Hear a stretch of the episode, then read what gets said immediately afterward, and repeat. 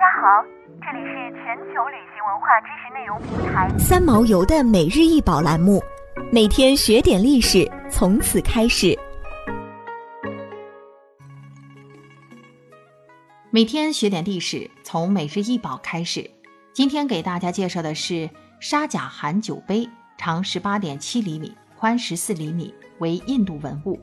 这一款独特的酒杯为泰姬陵的建造者印度莫卧儿王朝国王沙贾汗下令制作，也是印度莫卧儿皇室中宫廷御用物品中最精美的遗存之一，现收藏于维多利亚和阿尔伯特博物馆。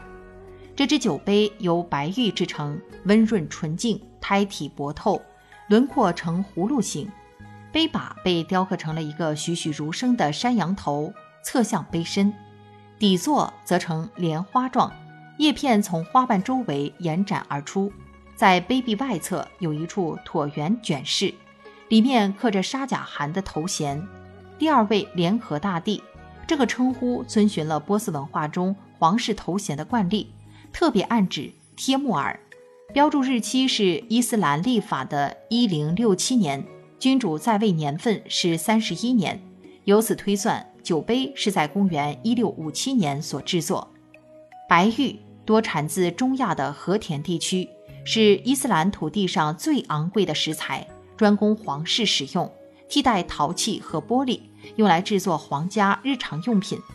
白玉之所以备受皇室贵族推崇的原因，不仅是它的硬度和颜色，还因为很多人相信用它可以避免中毒、治愈消化系统疾病、有益健康。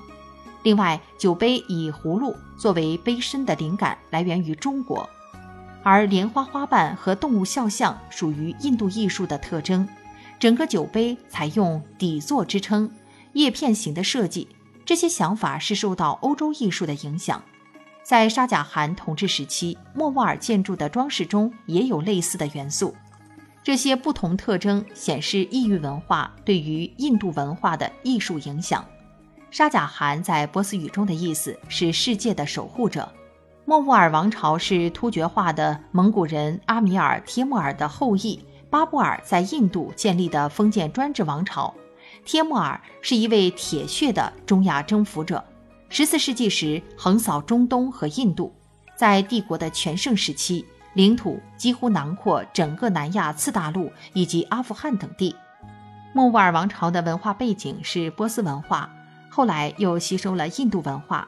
他们也对来自西方的新思想持开放态度，无论是博学的耶稣会教士，还是渴望贸易承诺的异域商人，或者是技艺精湛的工匠。在莫卧儿王朝都会受到极大的欢迎和礼遇，正是这种包容，使得莫卧儿艺术兼收并蓄，有着中国、伊朗、欧洲和印度的特色，但它却实现了绝妙的融合。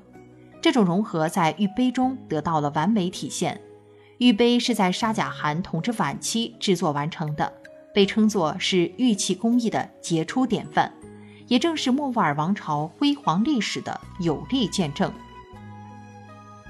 想要鉴赏国宝高清大图，欢迎下载三毛游 App，更多宝贝等着您。